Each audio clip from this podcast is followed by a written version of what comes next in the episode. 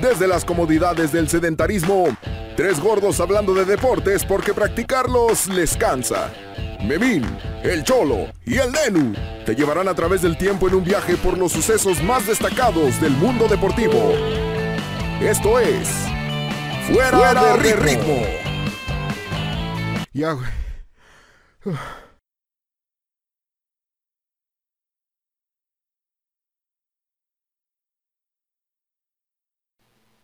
Hola, ¿qué tal? Bienvenidos a Fuera de Ritmo, una entrega más de este su podcast, en donde hablamos de deporte y muchas otras cosas. Hoy, como podemos ver, tenemos a la llena en esta ocasión, se juntó todo, todo el crew y pues vamos a empezar por partes, del norte a sur.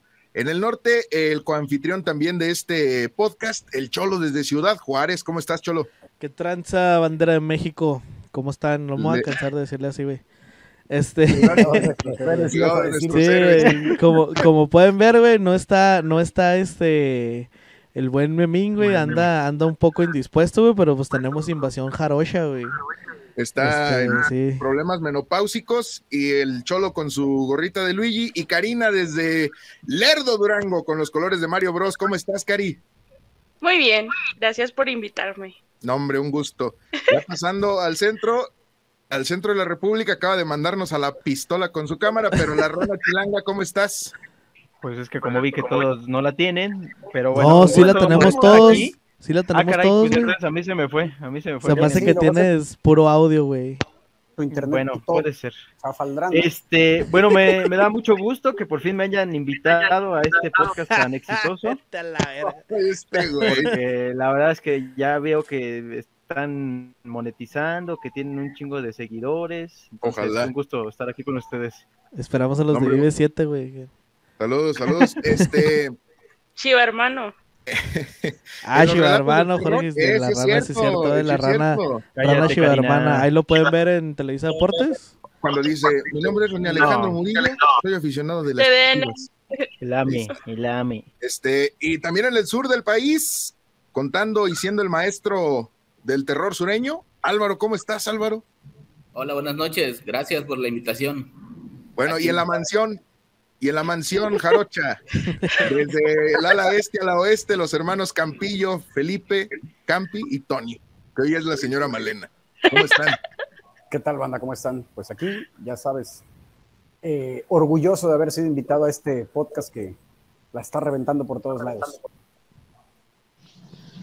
Pues igual, muchas gracias. Estoy ansioso por ver qué va a pasar y, gracias por la invitación. Bueno. Ya se fue Tony a la verga también con la cámara. Este, en esta ocasión les voy a hablar de cómo las dictaduras a veces se meten en los deportes. Mm, ¿Estamos listos? Me suena, me suena. dale. Qué bueno que te suene, porque ahí va. Y dice así: Tras la llegada al poder de Salvador Allende, en Chile el 3 de noviembre de 1970, con una coalición de partidos izquierdistas que promovían un sistema político y económico que combinaba las ideologías socialistas y comunistas. Llegó el nuevo gobierno a Chile. Eh, el nuevo gobierno que promovió. Perdón, me, me desconectó la cámara, disculpen. No te preocupes. Que promovió la nacionalización de empresas privadas que gestionaban servicios básicos como el agua o la luz. Sin embargo, una parte de la sociedad no veía con buenos ojos las políticas socialistas de Allende, como los empresarios. Si es paso bien. Como los empresarios, las clases adineradas o los militares consideraban que su influencia comunista era un peligro. Para esto, Salvador Allende fue el primer presidente latinoamericano abiertamente izquierdista en ser elegido en unas contiendas electorales o unas contiendas eh, populares como tal. Entonces, este es un dato importante. Bueno, aquí obviamente hay intervención estadounidense. El gobierno de Estados Unidos competía en ese entonces, en el 70, mm. con la Unión Soviética o contra la Unión Soviética. ¿sí? Para, para imponer un sistema político, a lo que se le conoció en este capítulo como la Guerra Fría. Por eso, la Agencia Central de Inteligencia, o mejor conocido como la CIA, en los Estados Unidos, y el presidente al mando en ese entonces, Richard Nixon, que güey, a Richard Nixon le tocaron puras cosas güey. Por eso, de hecho, su pinche nariz, güey, para empezar. Desde ahí. Por eso renunció, le, le tocó Vietnam a ese güey. Bueno, Me tocaron los Watchmen en otro universo Bueno, también. fue- no, y sí le fue- fue a la verga. Vietnam fue herencia de Kennedy. sí, sí, sí. Pero a ese güey le echaron tocó. la culpa, ya que le echaron la culpa fue a él. le tocó, la, le tocó la, resol- la resolución a ese güey.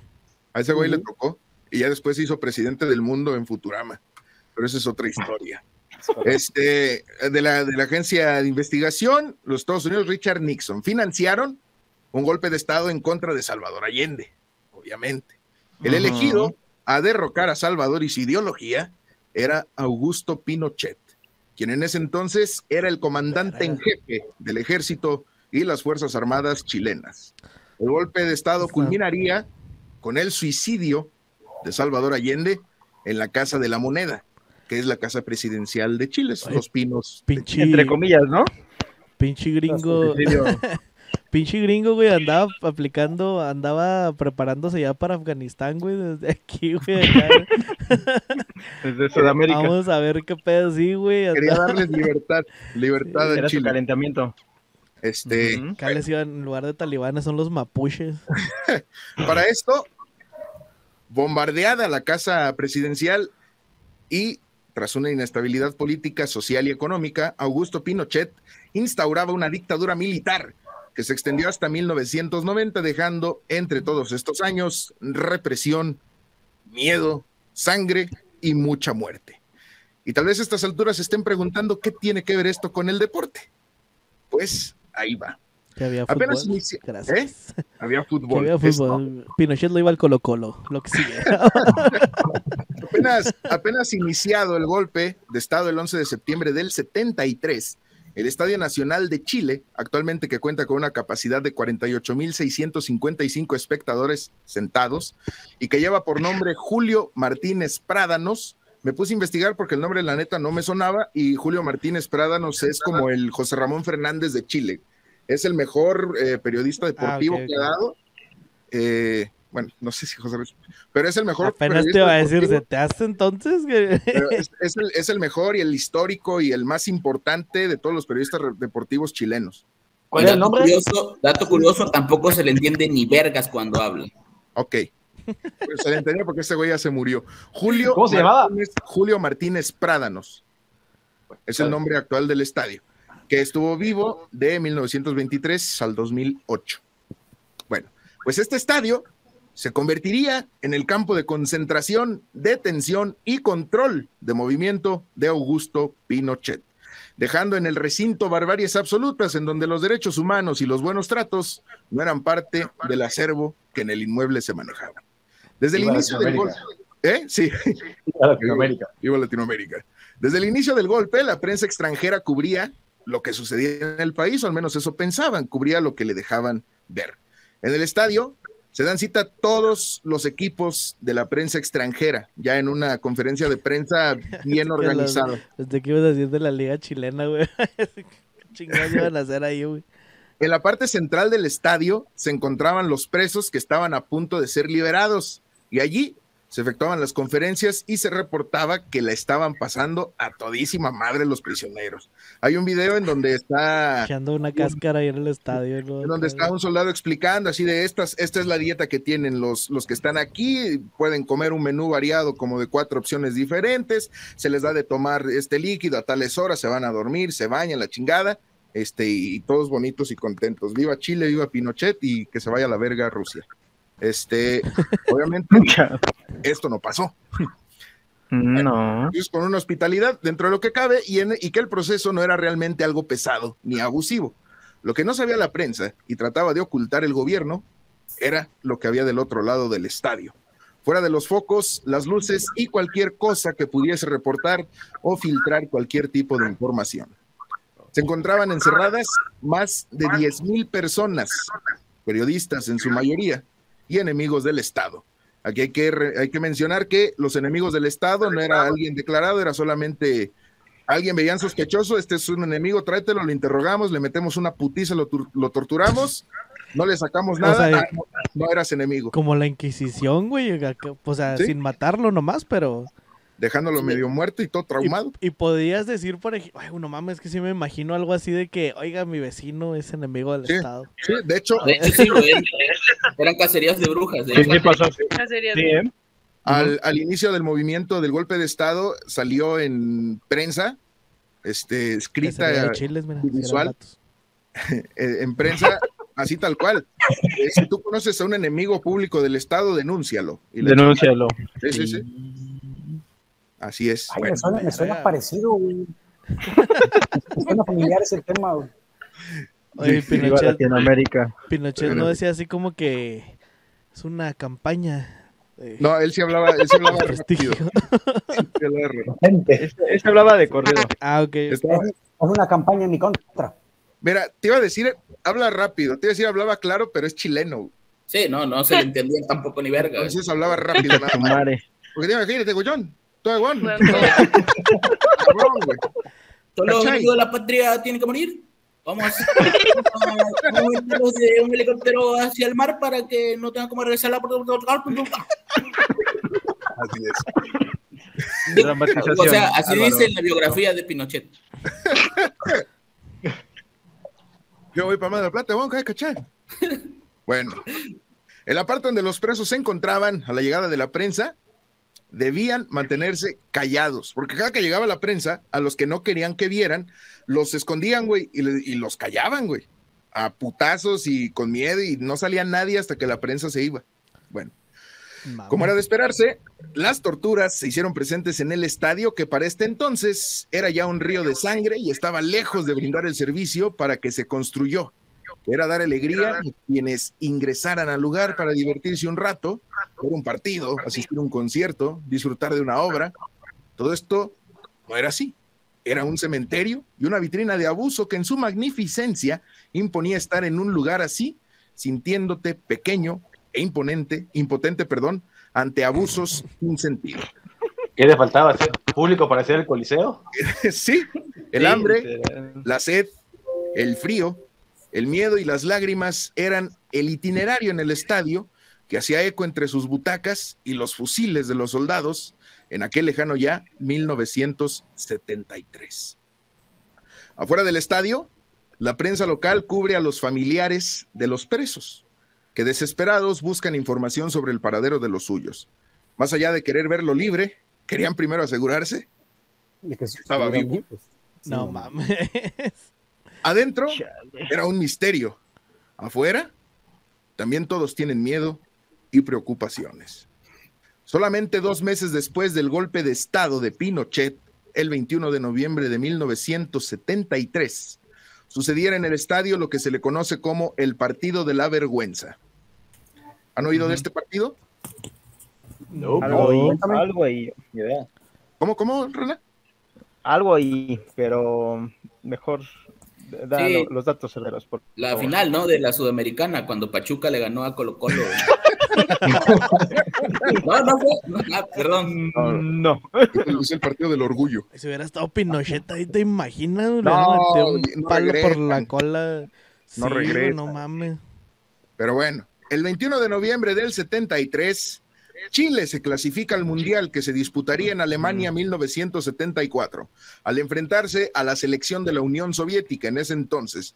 El partido de ida en Rusia, en el estadio Lenin, que hoy es el Lushniki, terminó con un resultado de 0-0 y se disputó con un clima de menos 5 grados centígrados. normal. Apenas para jugar. Apenas así. Pinche balonazo en la cara, güey, te desmierda todo. Oh, deja tú, En la cuando- pierna, güey, Portero, güey. Cuando tienen así como del cuerito, güey, que está desgastado, y esa madre que te raspa, hijo de su puta madre. Sí, güey. El glande se llama, ¿no? Bueno, No. el- El-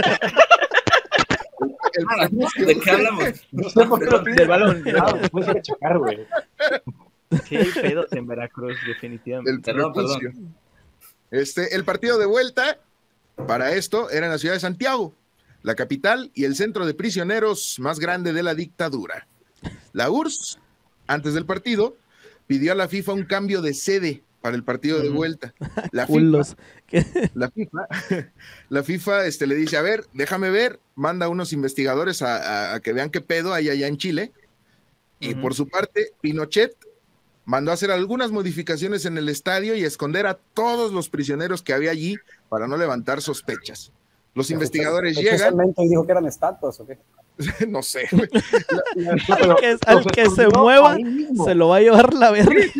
Los, guardó ahí mismo en el estadio mientras los investigadores de la FIFA estaban inspeccionando les, qué les, les, compró de esos, de esos disfraces que son una parte es la parte de atrás del caballo y el otro es la parte de No, pero, pusimos un zoológico aquí, mira, con estos caballos. un dragón chino, güey. Ah, no, pero es sí, ya fuera de broma, a los que no cabían, los subían en un helicóptero y los llevaban mar adentro y los dejaban caer, güey. O sea, esa sí era una práctica, esa era una práctica normal durante la dictadura de Pinochet. Eso no me la sabía, ¿eh? Disfrazados de pescado o algo. Y de hecho, de hecho hace poco, hace poco el, el, partido este, digamos que muy de derecha en Chile, que, que volvió como a tener poder.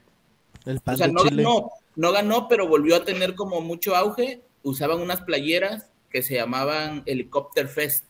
No, güey. Como, como en burla a ese pedo, güey. Estuvo muy cabrón. No se andan con mamadas los chilenos, güey. No bueno, mames. Bueno, bueno, como dato, igual el negro durazo a, ciertas a ciertos personajes los llevaba a dar un paseo por el Popo y el Iztaccíhuatl en el helicóptero. Güey. No, Alpinistas. Sí, sí, sí. sí, sí, Latinoamérica no se anda con mamadas. Está bien cabrona Latinoamérica. Para levantar los pechos. La, sí, la FIFA dijo que mm. el partido podía jugarse, Aquí está todísima madre, está, güey. Hombre, güey. Tienen unos caballos bien bonitos, güey. Tienen caballos que hablan, güey. Este, los soviéticos insistieron a la FIFA en cambiar de sede o incluso de país, pero fueron ignorados rotundamente. El partido de vuelta Perdón, es que no estábamos poniendo atención en algo. Los soviéticos, güey. Así es. Son los que se estaban quejando. O sea, esos vatos dejaron morir un perro en el espacio, güey. Sí. No, más, güey. Dejaron un perro, dejaron a Laika morir y a, una nave con, tripulantes, los dejaron allá a la deriva, güey. Y monos y gatos. Sí, pero iban bien bañaditos y todo, güey, o sea. Pero también no era, no era por miedo, güey, también era porque ellos no querían ser partícipes de esa madre cuando ese gobierno actual había derrocado al gobierno que ellos pusieron, güey. Era como darle legitimidad a Pinochet cuando era secretario, Así es. Acuérdate que está la Guerra Fría en medio de todo esto. Bueno. De este cagadero. El partido de vuelta tenía sede, hora y día. 21 de noviembre de 1973. Con un rival inexistente, ya que la Unión Soviética ni siquiera realizó el viaje para jugarlo redactando una carta a la FIFA y argumentando que por motivos morales les era imposible asistir, ya, que era, ya que era un estadio salpicado de sangre de patriotas chilenos. La FIFA decretó ganador al equipo de Chile por un marcador de 2-0 por medio de wall cover y además dijo que el partido debería tener silbatazo inicial. Así entonces sucedió Así entonces, sucedió uno de los eventos más grises en el fútbol.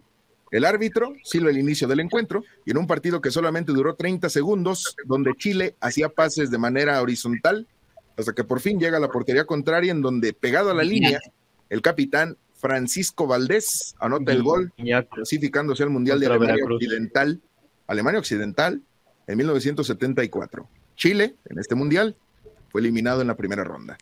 Ay, güey, esas son ganas de joder de la FIFA, güey. O sea, ¿para qué los, qué los mandas, güey? ¿Sabes cómo? O sea, no debe haber sido también pedo por la Guerra Fría, güey. Acá de que nada, güey, humíllalos a la verga.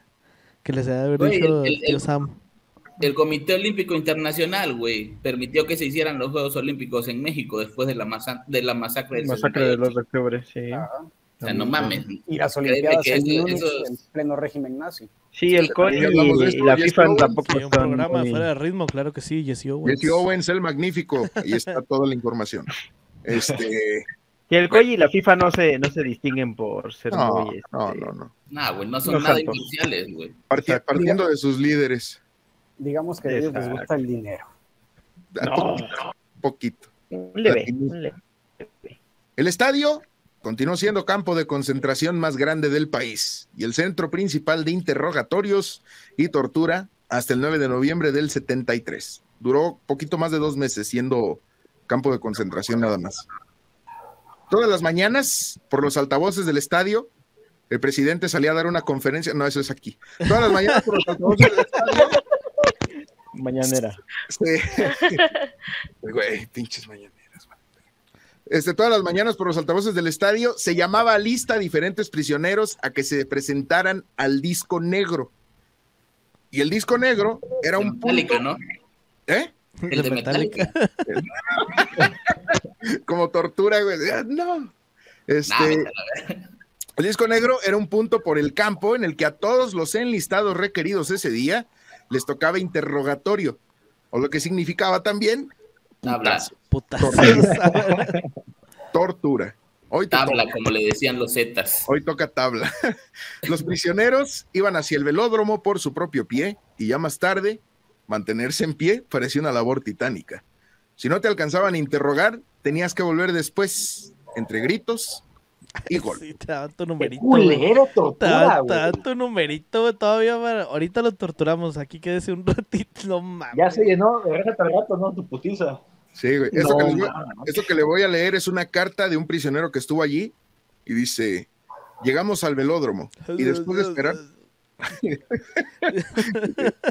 Llegamos al velódromo y después de esperar formados durante una hora, los altoparlantes comenzaron a vomitar nombres y la ubicación a la cual debíamos dirigirnos. González, Martínez, Antonio, pásenlo a Rico. Maturana, Jiménez, Gustavo, Chago 1, pásenlo a Verdugo.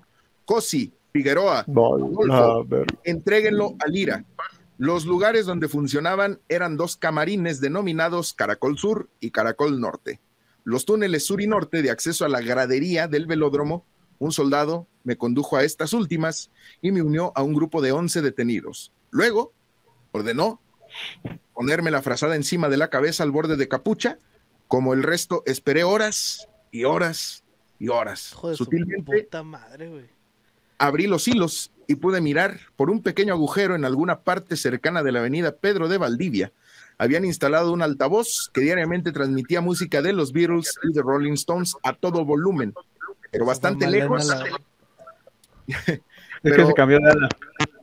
Ese cambió de Pero bastante lejos para que los transeúntes y los escolares de un colegio próximo no escucharan los gritos de quienes estaban siendo interrogados. No te mames, güey. O sea, es que esperar la tortura ya es una tortura en sí, güey, no mames, o sea. Ya, ya, ya mental, y creo que, que es más cabrona que la física a veces.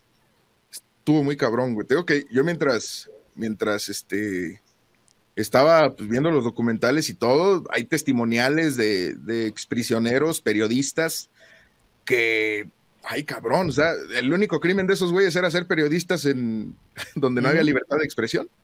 Una dictadura. Y luego, pues, con la mano en la cintura llegaban y los empinaban, güey. O sea... No, y aparte de lo que, lo que estaban diciendo hace rato, ¿no? O sea, también cualquier hijo de vecino te denunciaba y tú sin deberla ni temerla, había, había, un, sacerdote de ascendencia francesa ahí en Chile que, que el vato, haz de cuenta, en la, en la provincia chilena iban los soldados y cuatro días antes de llegar todos al ataque empezaron a trincherar para que no llegaran a atacar los pobladores a los soldados. Entonces, este, este padre, porque era un sacerdote de ascendencia francesa que hablaba español, este, Se les puso al pedo primero a los pobladores que empezaron a atacar a los, a los chagos, le dicen los, los chilenos, empezaron a atacar a los, a los soldados. Este, el padre les dice así como de güeyes, no, aguanten, esperen, si los empieza a regañar y empieza a insultar a los, a los soldados y les dice, güey, es que si ustedes atacan con piedras, estos güey nos van a matar, güey, no hagan esto. Y empezó el vato, o sea, se hizo como un líder del barrio de allí porque empezó a, menguar las aguas entre todos ellos y, todo esto. el, sacerdote, el sacerdote estaba leyendo en su casa una vez, sentado en, unas, en una casa que daba como una segunda planta y que tenía de pared madera. Este, dispararon, las pistolas perforan la pared de madera. No. Se muere. Verga, ¿se murió del susto o si le disparó? No, del balazo, güey. Ah. Qué pendejo eres. Este, le, le pasaron dos balas al sacerdote. Y se hizo una noticia muy nacional, güey. Previo a esto, se muere también este, el poeta chileno, güey. Ah, se me fue el nombre. Eh, Pablo Neruda. Pablo Neruda. Pablo Neruda. Se muere Neruda. No mames, y yo lo dije de mamá. Se muere Pablo, Pablo- se muere Pablo Neruda, güey. Oye, ¿me escucho bien? Sí, Sí, te bien. Pablo Neruda se muere, todos eh, empiezan a salir al velorio de este güey. Ojo, bajo la dictadura de Pinochet no había libertad de prensa, no había libertad de expresión, no había permiso para reuniones porque lo tomaban como una conspiración en contra. Entonces no se podía unir más de dos personas. güey. Fueron un chingo de gente para el velorio de, de- Pablo Neruda y estaban ultra mega vigilados por, por soldados chilenos. Y después de ahí la gente se empezó a llenar de valor y empezaron con cánticos primero para Neruda y después empezaron con cánticos contra Pinochet. Y, y- diciendo fuera la dictadura y todas estas cosas, güey, y todos los soldados bien alterados, a los que empezaban a gritar los arrastraban y los sacaban de la fila y se los llevaban, quién sabe si los regresaban, y todo esto mientras se velaba al mejor escritor que ha dado Chile eh, en ese entonces, no sé si, si hasta la fecha como tal, pero, pero la primera rebelión, por así decirlo, por parte del pueblo chileno fue tras la muerte de Neruda y salir a las calles a protestar, a velarlo y después a decir que estaba todo mal. Pero para esto y quitar a Pinochet todavía faltaba mucho tiempo. Él se fue hasta el 90. Oficialmente, No mames. sí, esto, esto es 73. La dictadura chilena duró hasta el 90. No, ma. Oficialmente hubo 38 ejecuciones en el estadio, aunque se estima que fueron muchas. No mames. Ni Eso nadie se lo cree, güey. El estadio fue Yo tengo los datos. Ya sé. ¿Dónde he visto esto? Yo tengo otros datos. Este, Tony Tony. llegó de nuevo. Lo repito, oficialmente solamente hubo 38 ejecuciones en el estadio, aunque se estima que la cifra es mucho más grande. El estadio fue evacuado la primera semana de noviembre del 73. Más de 5 mil prisioneros fueron liberados y dejando atrás a 900 compañeros que iban a ser trasladados a Chacabuco y otros centros de detención de Compañeros. compañeros. Uno de, uno de los presos más destacados fue el cantautor, trovador Víctor Jara, músico y escritor de ideología abiertamente marxista y partidario de Salvador Allende. Acuérdense que fue el que de el presidente antes de Pinochet, o al que derrocó, mejor dicho, Suicidado. estaba, estaba allí, haciendo con su guitarra y voz canciones que se oponían a las medidas autoritarias del régimen. Su estancia en el Estadio Nacional, de sobra está decirlo, no fue nada hospitalaria. En la fila de prisioneros lo identifican e inmediatamente lo separan del resto, tratándola con una brutalidad asombrosa. Lo gritan, le gritan, le pisan, lo golpean hasta el cansancio y un soldado, ya estando en el suelo, le dice, así que vos sos el Víctor Jara, el cantor de pura mierda, el cantor comunista de pura mierda. Yo te enseñaré a cantar canciones chilenas, hijo de puta, y le patea la cara. Concha su madre, ¿no? No, hijo de puta, así ¿Hijo dice el, el- Ah, sí, sí. el testimonio. Y comienza a golpearlo con sus botas. Víctor intentaba inútilmente protegerse la cara, sintiendo los golpes en las muñecas, en la cabeza, con el cañón de la pistola. Esto fue un testimonio de Boris Navia, quien lo acompañaba allí. Después de cuatro días de tortura, en donde durante horas a Víctor Jara, que era músico, le rompieron los dedos, le rompieron las muñecas, le cortaron la lengua, Ah, Y no, lo seas mamón. güey. y lo sometieron, espérame, y lo sometieron a simulacros. ¿A qué, hijo de tu de pinche fusilamiento. madre? Me la línea, güey.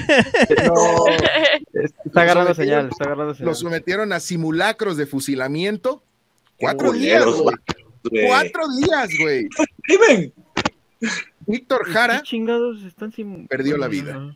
No, fue encontrado el día 19 de septiembre por vecinos de la población Santa Olga, en las cercanías del cementerio metropolitano, con 44 impactos de bala No mames. Totalmente. No le... en, la, en, las manos, ¿no? no mames. Con saña pura. Sin lengua, sin dedos, muñecas destrozadas, 44 impactos de bala y junto a los cuerpos de Litre Quiroga y Eduardo Paredes, inmediatamente fueron llevados a la morgue. Durante sus últimas horas, Víctor... en la morgue, güey. Efectivamente, está muerto. No, no, estás, estás, muteado, Tony. Estás muteado. Malena. Perdón. Tony. A ver, ahora sí, güey, ¿qué dijiste? Ah, decía que, que, el, el, la muerte fue por unos hoyitos misteriosos que tenía en el cuerpo. Sí. Mira, 44, Le cayó este mal la comida. Era alérgico. Ese cantante quiso hacer lo que Rambo tiene pólvora en los agujeros de aquí. Se comió la ganada, güey. Durante sus últimas horas, Víctor pudo escribir su última canción o su último poema. ¿Con la boca este o qué chingado? Nunca tuvo melodía ni música. Titulado Somos 5000, el poema pudo salir del estadio en un acto casi milagroso, pues la composición fue corriendo de prisionero en prisionero hasta que fue descubierto por militares en el calcetín de uno de los presos, a quien torturaron para descubrir quién lo tenía. Finalmente un preso pudo sacarlo y al ser público la nación chilena tuvo una idea de las barbaridades de sus últimos momentos de vida. Y voy a leer el poema de Víctor Jara. Dice, somos cinco mil aquí, en esta pequeña parte de la ciudad. Somos cinco mil. ¿Cuántos somos en total en las ciudades y en todo el país? Somos aquí diez mil mancos que siembran y hacen andar las fábricas. Cuánta humanidad con hambre, frío, pánico, dolor, presión moral, terror y locura. Seis de los nuestros se perdieron en el espacio de las estrellas. Un muerto, un golpeado como jamás creí, se podría golpear a un ser humano. Los otros cuatro quisieron quitarse todos los temores. Uno saltando al vacío, otro golpeándose la cabeza contra el muro, pero todos con la mirada fija de la muerte. Qué espanto causa el rostro del fascismo. Llevan a cabo sus planes con precisión artera sin importarles nada. La sangre para ellos son medallas. La matanza es un acto de heroísmo. ¿Es este el mundo que creaste, Dios mío? ¿Para esto tus siete días de asombro y trabajo? En estas cuatro murallas solo existe un número que no progresa, que lentamente querrá la muerte, pero de pronto me golpea la conciencia y veo esta marea sin latido y veo el pulso de las máquinas y los militares mostrando su rostro de matrona lleno de dulzura. Y México, Cuba y el mundo, que griten esta ingominia. Somos diez mil manos que no producen. ¿Cuántos somos en toda la patria? La sangre del compañero presidente golpea más fuerte que bombas y metrallas. Así golpeará nuestro puño nuevamente. Canto, qué mal me sales cuando tengo que cantar espanto. Espanto como el que vivo, como el que muero. Espanto de verme entre tantos y tantos momentos del infinito en que el silencio y el grito son las metas de este canto. Lo que nunca vi, lo que he sentido y lo que siento hará brotar el momento. Te, te, te, Ruido, ruido, no, güey, no mames. no mames. Está bien culero. Estaba esperando un ya tú sabes ahí en el medio, güey. ¿eh? ¿Cómo? Me vuelven a invitar, por favor. Esperaba algo más light, güey, ya vi. Me voy a ir a dormir llorando. Este... llorando Oye, es que aparte de tortura, simulacro de fusilamiento, pinches ojetes, güey. güey. Tres, dos, disparen. ¡Ah! No, no te creas. No, verga, güey, no mames. Pero estamos a unos putazos para que sientas de todo. A ver qué tienes en este dedo. ¡Paz, güey! Te voy a enseñar un truco de magia. Toma, sí, no, no, no, no, no. Güey, pero capaz que sí cantaba bien culero, güey. Lo único que, hicieron fue, güey, si revive, pues que no tenga dedos y que no tenga boca, güey, porque se le está pasando.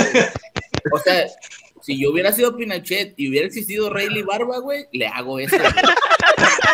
Yo le hago eso, güey. Sin pedo, sin pedo, güey. A ver, tráiganme Rayleigh Barba, güey. Vamos a hacerle lo mismo que dijo. güey. Tráiganme a Rayleigh. Saludos. Güey, pero, o sea, Como cuchillo. ¿cómo, ¿cómo es la pinche? Va, sí. No mames, qué verga con esto, güey. Güey, a, mí- a lo, a mí lo que me vuela la cabeza bien cabrón, güey, es de que, o sea, el vato en, en ese pinche lugar todo culero, güey, y todavía se pone a hacer un poema, güey, o sea, ¿por qué no escribes Ya en sé, prosa, güey?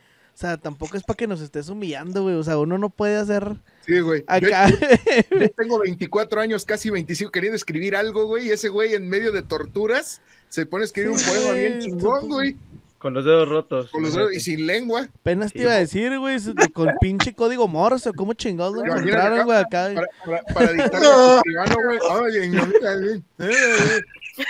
Eh, güey, de de ahí sacaron los Mascabrothers sus sketches, güey. No. No mames.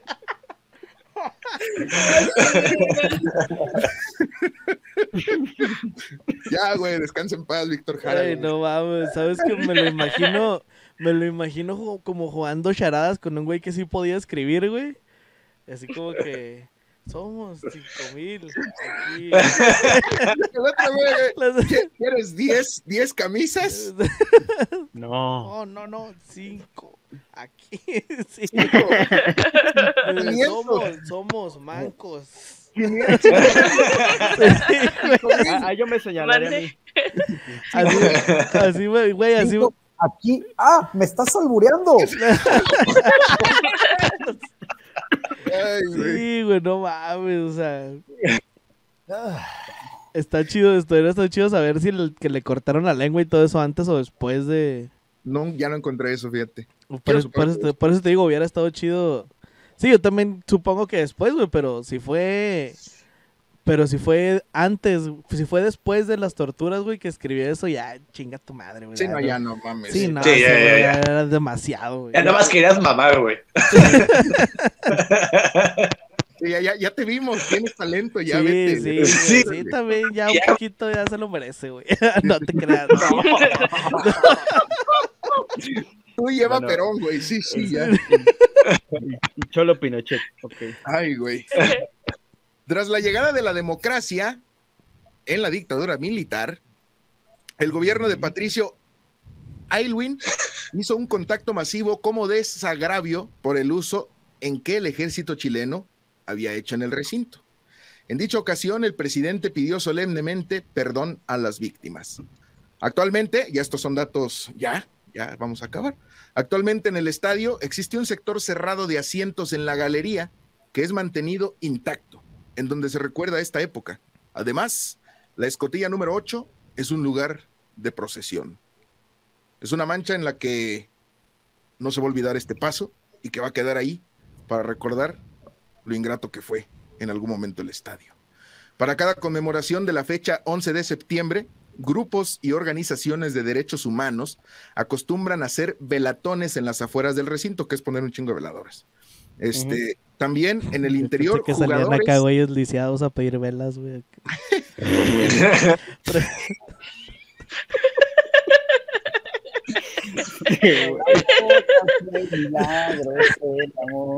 No, güey. Salió la ¿Quién- quién- lucero chilena. Francisco llorando. Para- ajá, la lucero chilena Don pidiendo Francisco llorando. Don Francisco, veladoras. ¿qué tenemos? Este, jugadores han hecho ofrendas florales en el sector de la galería. La corporación Estadio Nacional Memoria Nacional, así se llama, no es mi pedo, se ha encargado de recuperar los distintos sitios de memoria al interior del recinto, Ah, ya te Además, vas. además de realizar diversas actividades educativas y culturales enfocadas en promover los derechos humanos y la memoria Es el, es el histórica. fantasma de Pinochet, güey, ahorita. Es- es- me están silenciando. Sí. Ok, déjame ver si puedo actuarla. Si no, este, pues ya le sigo. Tomo, ya faltan como dos párrafos. Sí, Este, ahí había, ponemos una foto tuya ahí, güey. había aguantado mucho, ¿eh? Y Ya volví. 16 Ahí está. poemas. Y 16 poemas. Actualmente, el estadio fue declarado como Monumento Nacional en el 2003. El 15 de junio de 2009, la entonces presidenta Michelle Bla- Bachelet, perdón, anunció el plan de inversión para el Estadio Nacional Julio Martínez, inserto en la red de estadios Bicentenario, cuyas obras de mejoramiento estarían culminadas en marzo del 2010. El reducto de Ñuñoa, que es la zona donde está encontrado, donde está sentado el, estadio, es un complejo eh, de construcciones y deportivo que se llama así el barrio, Ñuñoa, recibió una inyección de 20 mil millones de pesos para su remodelación total. Sería para 49 mil personas y sin rejas, ya que se construyó un profundo foso de casi 2 metros con 30 de profundidad para prevenir cualquier tipo de invasión a la cancha. Tiene nuevas salas de prensa, marcadores y pantallas eh, electrónicas. Así está el Benito, güey. que se maten a la verga. ¿Tienes zanja esa madre? Hay un canal, güey, así abajo, para que no te brinques. el pirata fuente, güey. En el de los lobos guapo una vez se cayó la botarga, güey. Ahí en... en el Pirata Fuente un día un, un pinche malandro, güey, se cayó desde, desde arriba, güey. No, güey. Se llevó a la verga por pendejo. ¿Y no se murió? Sí, no, pues dijo se lo llevó a la verga. Es que no escuché, güey. Solo de, de la reja de la, pues, la parte de, arriba. Verga, sí, listo. Ni de Voló. ¿Pero qué anda haciendo nomás por cagar el palo? Se a, a upar al equipo y, hey, somos tiburones y... y se fue a la zanja. Sí, güey, güey. ¡Mames! Karina, Karina acaba de decir algo muy por lo bueno es que ya está muerto igual que ellos, se los puede encontrar. La segunda etapa de la remodelación, que contempla el techado o contemplaba el techado y un nuevo sistema de iluminación, ha sido pospuesto por el gobierno desde el entonces presidente Sebastián Piñera, que está todavía, a causa de las nuevas prioridades que surgieron tras el terremoto del 27 de febrero de 2010. Para esta remodelación, nuevamente se tomó como referencia el diseño arquitectónico que lo inspiró, basándose en la remodelación efectuada en el Estadio Olímpico de Berlín, que ya hablamos también de él en el de Jesse Owens, así que pónganse el tiro. este, el proyecto fue inicialmente planeado para entregar en marzo del 2010, pero debido a muchos inconvenientes, el sismo uno de ellos, su reapertura debió, debió ser aplazada.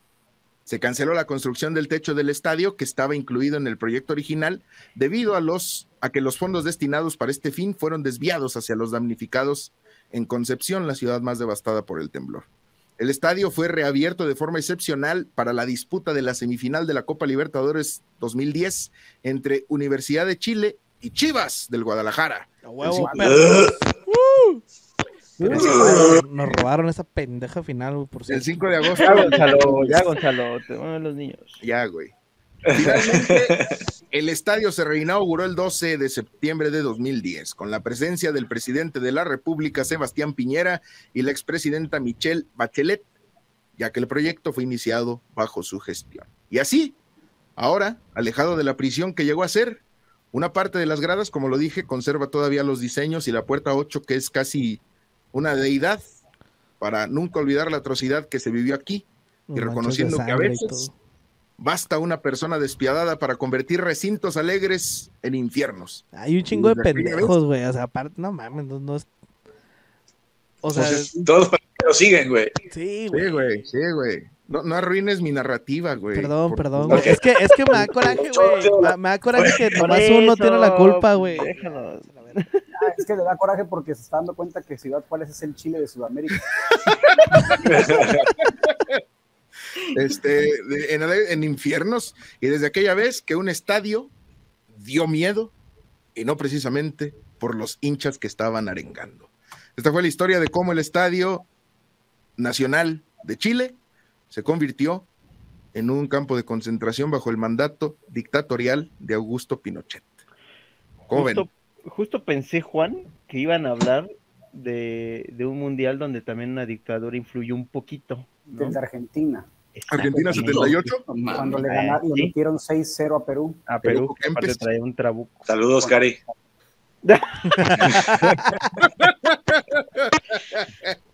No, no, pero, pero sí, obviamente está en la lista. Está cabrón. Sí, pero, pero sí, sí, más o menos conocí la historia del estadio de Chile. Está bien culero. Culero. Sí, está culero. No, está bien pasado. Otra, otra cosa es que hay que darse cuenta que el mundo o Diosito, quien ustedes quieran creer, no quiera Chile, güey. Hay terremotos, este, se les quedan atrapados los mineros. Hubo un maremoto también ahí, ¿no? Hubo un maremoto, hubo un maremoto. Eh, de, entrada, ¿cómo se llama, güey? Se llama Chile. Ese, país se presta al albur por su mero nombre, güey. Te presto si quieres dar problema. ¿Sí? exacto, ¿ves? ¿De qué país eres? De mi Chile querido, Bon. No, güey. No, güey. No, hasta Perú se burla de ellos, ¿va, Karina? Su porra está toda pendeja, güey, la de chi, chi, chi. de Chile. Sí. ¿Y sabe qué es lo peor? Que perdí, que la selección perdió 7-0. ¿Y sabes qué es lo peor? Eres chileno, eres chileno, Rana. No, no, pero, o sea, tú te metes a las redes sociales. Fíjate cómo se a ir a la mierda la rana. ¿Sabes qué? ¿Sabes qué es lo peor? Que el portero era el que dicen que es el mejor de la historia. Uh, bueno, como, es un deporte, como es un deporte individual, Juan Antonio ah, Rangel. No, ah, okay, Campos no. hubiese parado todos esos, esos balones. Sí, el conejo, el, el conejo esos 46 que tiene ahorita, se hubiera comido tres nada más, güey. Sí, Mira, Osvaldo Sánchez hubiera fracturado a dos chilenos para que dejaran de meter goles. Sí, También era, y le hubiera rogado a los otros tres. Sí, sí. hubiéramos quedado 4-0, güey. Pablo no Larios le hubiera ofrecido cocaína a Arturo Vidal, güey. Y con eso, también. ya. Nadie juega. Ya nos vamos. Jesús Corona los hubiera agarrado a cabezazos a todos. Jesús a Corona los hubiera agarrado a putazos. ¿Sí? vamos, ya nos vamos. Rafita Márquez le hubiese puesto los tacos en el pecho a alguien, güey. Sí, claro. Ahí está, salieron varios que no, no salieron. Pues sí. Bueno, antes, antes de, ya de que nos vayamos, y como que continuación de lo que decía Tony, todo este pedo de las dictaduras es como un manual, güey, que, que se lleva todos, güey. Todos manejan el pinche mismo manual de. Eh. Proporcionado por la CIA, hijos de su puta madre, no se nos olvida. O sea, ya. sí, de hecho, porque ya la rana hablaba, güey.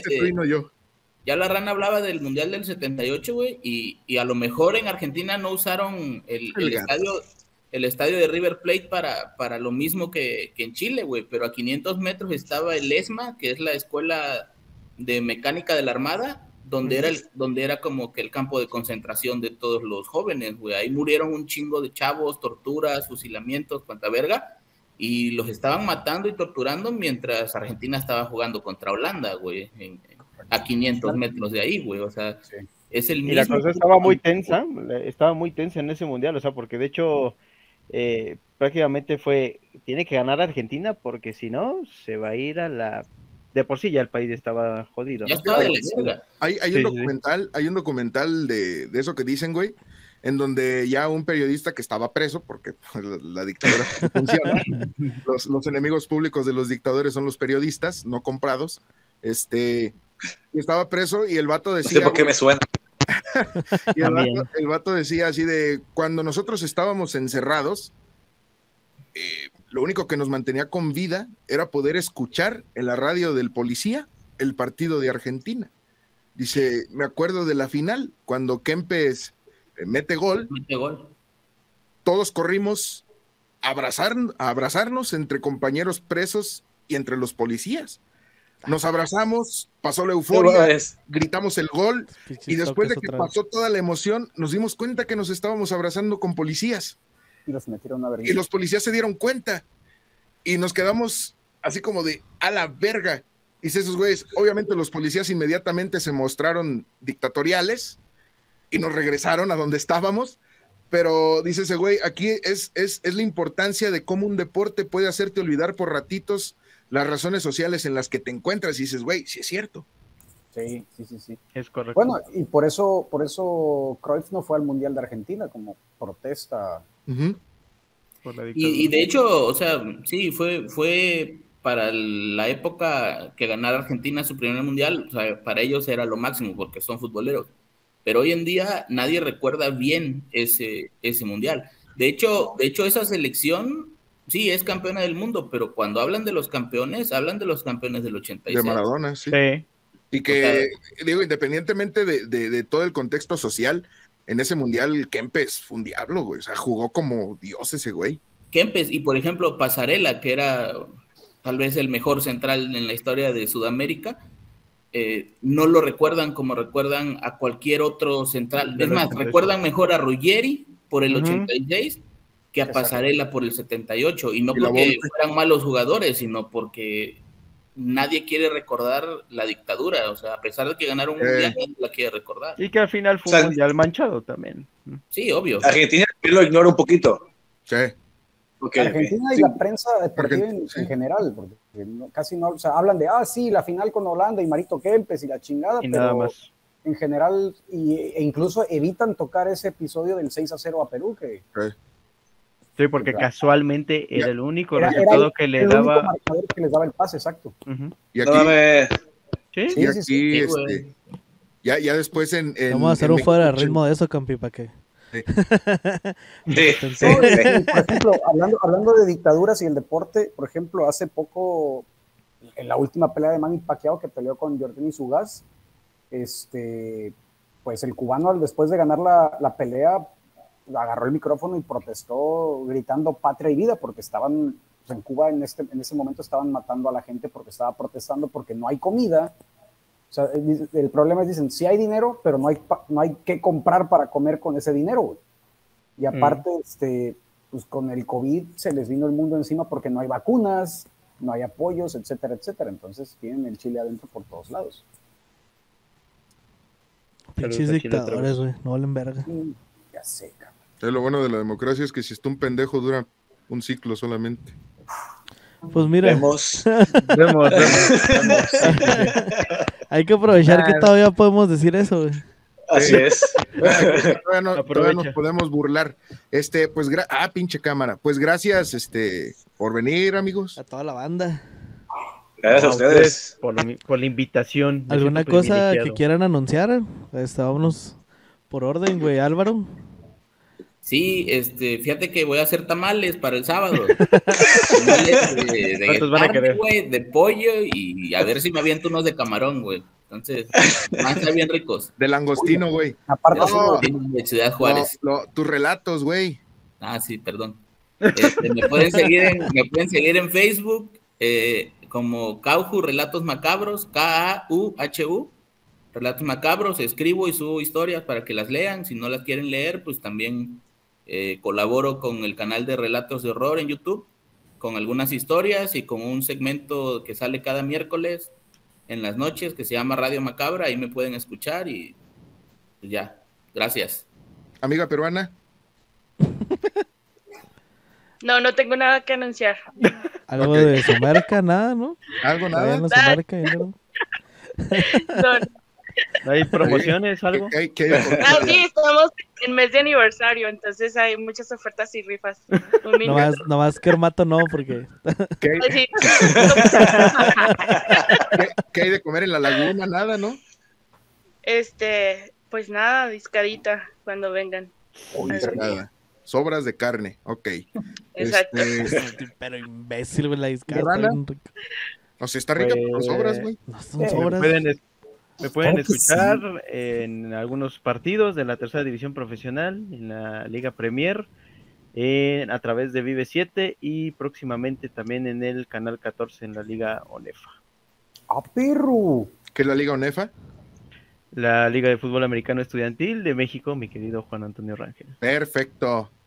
Señores Campis, Yo, pues, nos pueden seguir también a todos en los antigamers en Twitch. Gamers, sí, sí, es cierto. Puro manco, puro manco. Ahí jugamos uno que otro jueguillo y ahí estamos transmitiendo. Simón, Tony. Pues yo en ocasiones colaboro con el canal de Álvaro en Cauju, Relatos Macabros, leo algunas historias. Está también, ¿eh? próxima a salir una. Gracias, gracias, gracias. Dense, dense una vuelta, la verdad es que valen la pena las historias y sobre todo cuando las narro yo. Por supuesto. Ahí humildemente. Humildemente, Nosotros nos pueden seguir en todas las redes como Fuera de Ritmo y síganos también en los Anti-Gamers en Twitch, en YouTube y disfruten del podcast. Hasta Y luego. en fiesta mexicana. Ah, sí, eh, Fiesta Mexicana 102.9 en Celaya. Cuando, Ahora que me acuerdo. ¿no? cuando los toros de Celaya juegan de local, este, su servidor narra los partidos. Eh, Así que, dicho todo, muchísimas gracias. Esto fue un episodio más de Fuera de Ritmo. Síganos en redes y aquí nos encuentran. Bye. Vayamos. Cámara. Siento que se te olvidó el nombre del programa. Ahí nos vemos. Al tiro.